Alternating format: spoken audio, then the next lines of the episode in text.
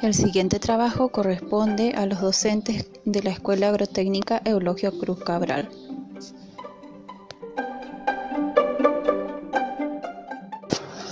Con las metodologías activas el estudiante es el protagonista. Las mismas tienen como propósito motivarlos, motivar a los alumnos trabajando de acuerdo a sus intereses, habilidades y conocimientos. Cada unidad curricular presenta distintos es por ello que no todas las estrategias se pueden aplicar a una misma unidad.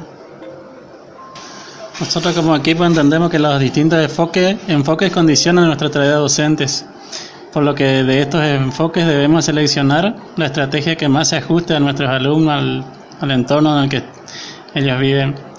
Este, las instituciones eh, también condicionan nuestra tarea docente, pero deberíamos trabajar con el mismo norte estableciendo y consensuando métodos de, manera institucional. Además, también llegamos a una conclusión de que las metodologías activas pueden proporcionar algunas soluciones didácticas a las distintas preocupaciones de los docentes, como son la falta de interés del alumno en la materia o la escasa participación y compromiso en su aprendizaje.